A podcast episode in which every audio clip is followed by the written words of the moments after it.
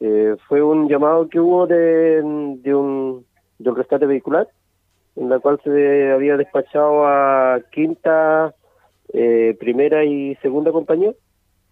eh, en la cual salió solamente primera compañía porque eh, la persona que mm, estaba con en el, en el vehículo había salido por su propio medio. Eh, se salió de la calzada, así que eh, fue bien fuerte el golpe del vehículo, quedó con, con muchos daños. Eh, prácticamente él decía daños totales de su vehículo, pero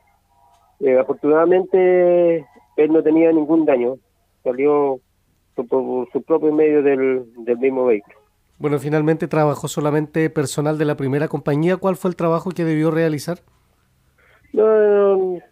solamente llegamos al lugar porque estaba la concesionaria y, y llegó Carabinero igual al lugar, pero no, eh, solamente lo que iban a hacer era eh,